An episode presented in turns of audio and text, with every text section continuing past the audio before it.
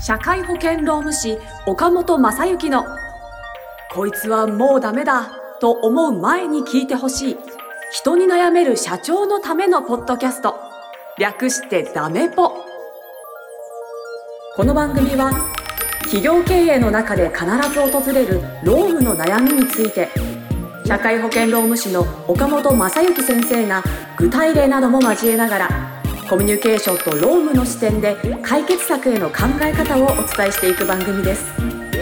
中小企業の労務管理と SDGs を推進する三茶社会保険労務士事務所の提供でお送りいたします。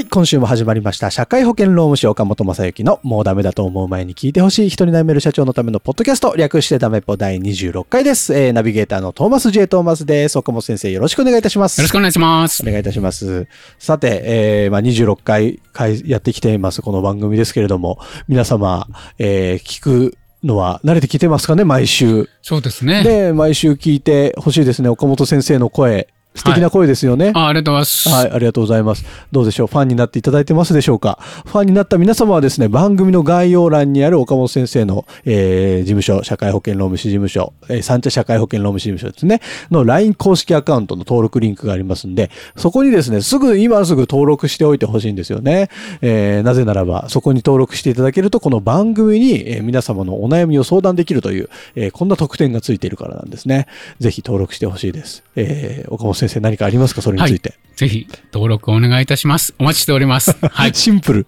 はい。めちゃくちゃシンプルでしたね、はいありがとうございます。あんまりでも LINE 公式アカウントは、この番組始めるにあたって立ち上げてますもんね。そうなんです。そんなに、あはいの、たくさん岡本先生から情報発信したりとか、まだ今のところないですけれども。はい。申し訳ございません。はい。将来です将来的にはね、いろいろこれからなです。情報が発信できるようなはいこれからいろいろと、はい。取りたいな何ができるのか、はい頑張って、ですよね今勉強中でございますので。そのためにも、あの、皆様に登録していただくことがすごく大事かなと思ってますので。こんな情報をよこせと。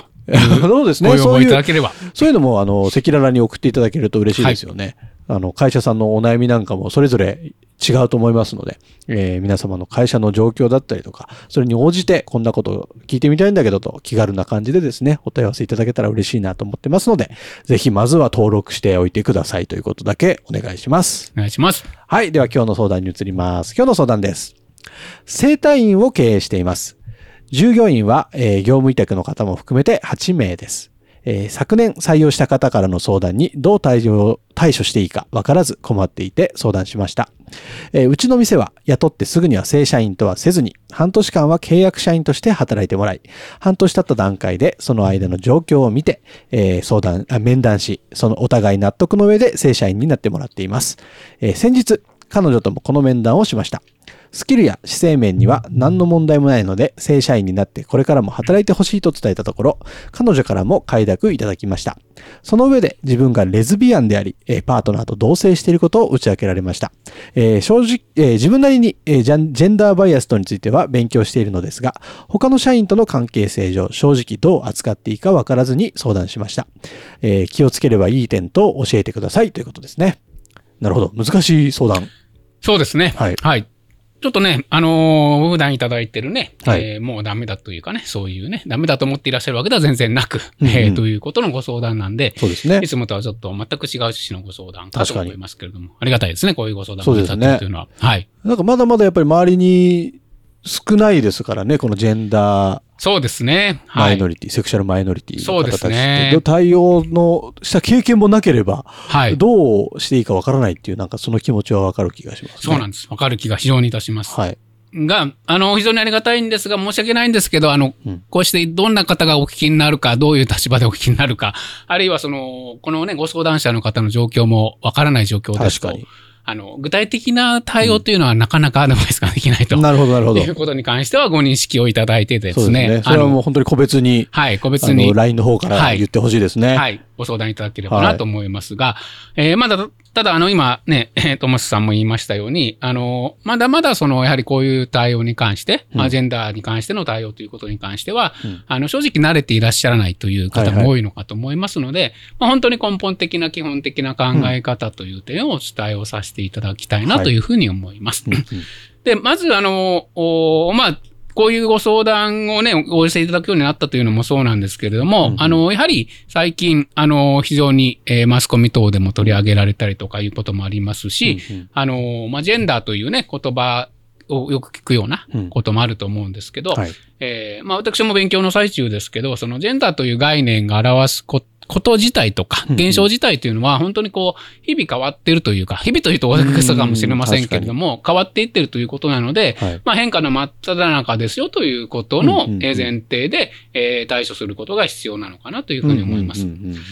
うんうんうんうんで、もう一つは、あのーやはりこう、何かその、お情報に流されるということではなくて、やはりその、お社員さんうん。ですのでね、一人の社員さん、一人の人間として、えーの、人間同士の関わりとして、扱うということで考えると、うん。うん。まあその方に本当にどうやっと、その方が望むことはどんなことなのか、うんうんうん。どうしたらこう、その方がより生き生きと働いてもらうし、その方の人生をこう、あの、より生き生きとお生きていただくのかなっていう、まあその前提で考えていくということはやはり大前提だと思いますし、そうなった場合には、そのジェンダーというか、そのよくその、えー生まれ持った時のこの身体の、身体としての特徴の性ということとか、うんうんうん。あるいはその、お性の、えーどういうような思考をするのかっていうことだったりとか、うんうんうんうん。いうこととか、いろいろとことが含まれるんですけど、はい。まあそれは本当にその、いろんな人たちがいるんですよということが前提になると思いますので、そうですね。あのーまあこれがね、えー、なんていうんですかね、例えがいいのかわかりませんけれども、100年前とか、うん。えー本当にね、えー武士の世界であったならば、うん。えー男子ね、えー男はこうであって、女はこうであって、はいはいはい。みたいな話で、世の中もありましたけど、うん。今はそうではなくて、やっぱりいろんな方々がいらっしゃるんだということの前提で、えー捉えるということが必要かと思いますし、えーその上で、まあ、ただそうは言いましても、その、やはりそういう捉え方に慣れていない方もいらっしゃると思うので。まあ、ただそれはその慣れていないということが悪いということではなくて、うん。あの、逆に自分は慣れていないし、自分としてそこに対してこういうふうに思うんだなっていうのは認識をするというのは非常に大事だと思うんですね。うんあの、で、それは認識してしまうというのは、そのいろんな方がいらっしゃるということは前提と同じように、はい。その前提に関してどう捉えるかということに関しての捉え方が千差万別というのうも、んそれも事実だと思いますので、確かに。まあ、なんであの、お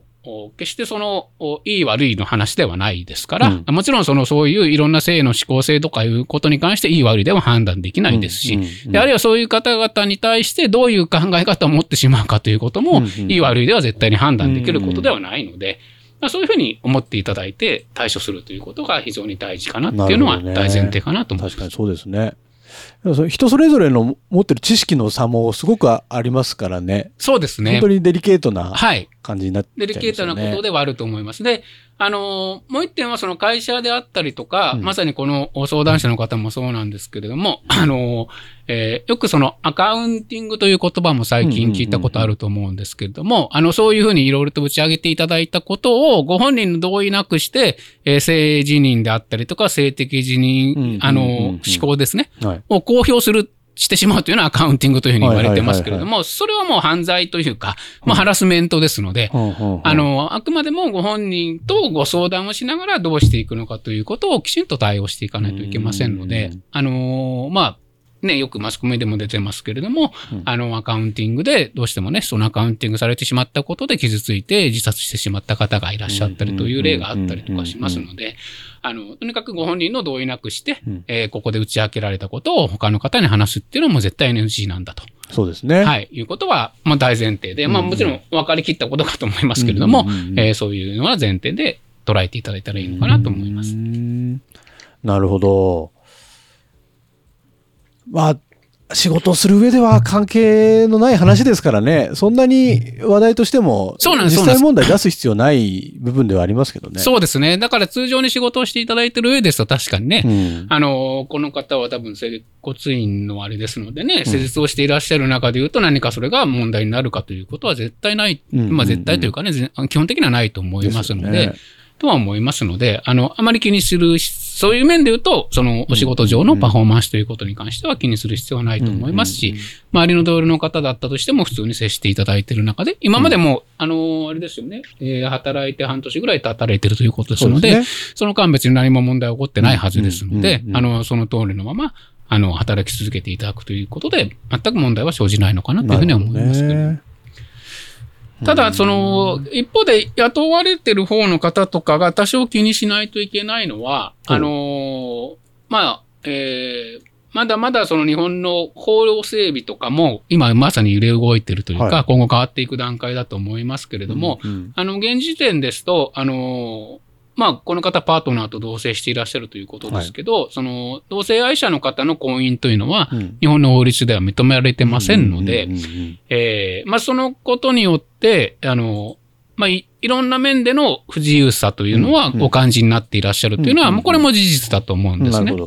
ですので、まあ、まあ、それも、その自治体レベルによって、その、東京ですと世田谷区だったりとか、うん。えーいくつかの自治体は、その自治体レベルで、その、そういうことを認めているという、んんん。あの自治体もありますけれども、うん。どの自治体なのかということによって違いますし、うんうんうん。まあ、やっぱりその国の法律として、えー婚姻が認められているということと認められていないということに関しては、あの、やっぱり細かいところでいろいろと違いが出てきてしまうということがありますので、うん。その辺は雇っていただいている方としては、あのね、えーすまあ、ある面、この方、彼女と、えーパートナーの方の、まあ、ある意味人生の一つの、えーうん側面を担っているということもありますので、その辺は気にしていただいてもいいのかもしれないなるほどね。で、まあ、あのーやはり、これからまたね、何年か経って、えーどうなっていくかということは、多分大きく変わっていく部分もあると思いますけれども、あのーまあ、前回もやはり申しましたけれども、こういうね、えーマイノリティの方への対応をきちんと考えて、うん。えーまあ本当にどんな方であったとしても、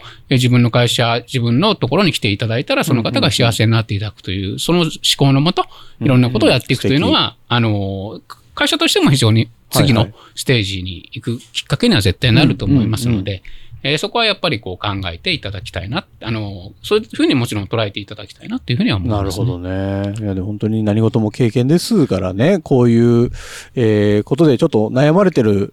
経営者さんがいて、でそれに対して、えー対応して、学んで、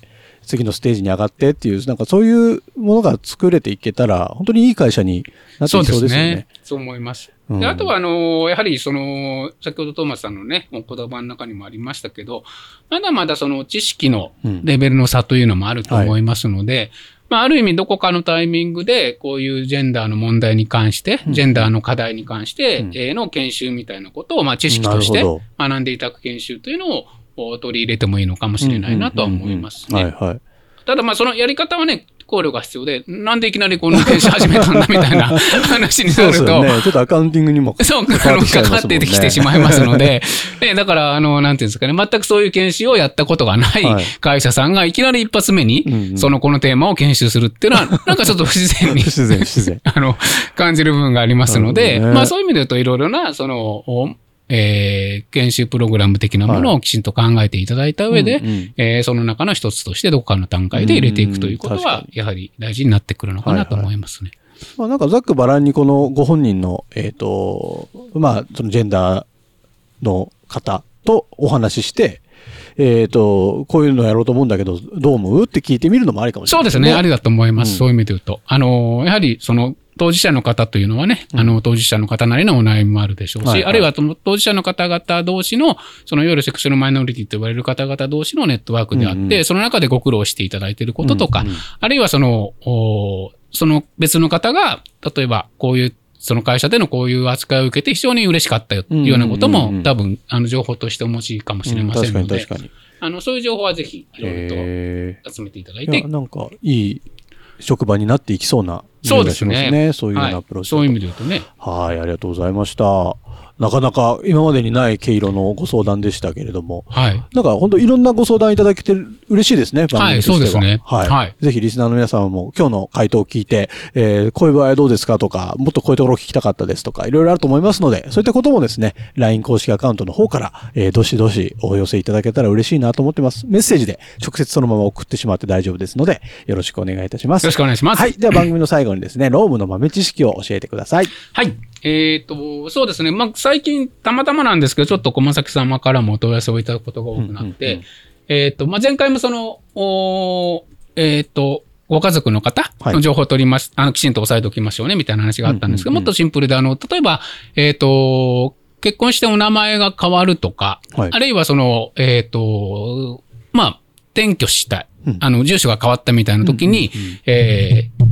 何の手続きが必要なんですかっっていうお問い合わせをいただくことが、なるほど。最近2、3回立て続けにあってですね。まあ、何の手続きというのは、まあ、具体的に社労士の部分で言うと、例えば雇用保険の、えー手続きで何か住所変更が必要なんですかとか、あるいは、あの、多くの方にとって、まあ、非常に多くの関心のあるのは、健康保険証ですよね。うんうん健康保険証に住所とか、裏書いたりとか、あの、健康保険証で、まあ、住所はあれですけど、お名前が変わられたりとかするときにどうなるんですかっていうことにあって、で、基本は、今はですね、その住民票を変更して、あの、要は住民票を変更すると、マイナンバーと紐づきますから。ほうほう。で、それができると、基本的には健康保険証とかっていうのは、あの、えー協会憲法監視の方でしたら、協会憲法の方で、その情報が入った段階で、新しい保険証が発行されて送ってきま、られてくるようになりました。